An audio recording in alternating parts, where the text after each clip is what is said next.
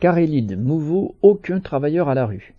Plus de 200 travailleurs, embauchés et intérimaires de Carélide à Mouveau, dans la banlieue de Lille, sont menacés de perdre leur emploi après le placement en redressement judiciaire de cette entreprise qui fabrique des poches de perfusion.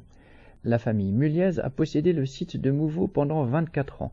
En 2019, les Muliez ont cédé l'entreprise à Frank Ullmann et lui ont même donné 34 millions d'euros.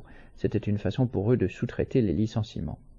Ullmann a mis l'entreprise en redressement judiciaire début novembre après en avoir tiré tout ce qu'il pouvait. L'État et des politiciens locaux se posent désormais en défenseurs des salariés, faisant mine de rechercher un éventuel repreneur. D'autres politiciens, comme Ruffin, proposent que l'État impose aux hôpitaux l'achat des poches de perfusion entre guillemets françaises, Carélide étant la seule entreprise située en France produisant des poches de perfusion. Tout ce concert de paroles sert à faire oublier la responsabilité de la famille Muliez dans la situation. Ce n'est d'ailleurs pas la première fois qu'elle sous-traite à de bien plus petits requins qu'elle les licenciements ou la fermeture d'entreprises. C'est avec ce genre de méthode qu'elle a finalement fermé les trois Suisses et laissé sur le carreau des milliers de travailleurs.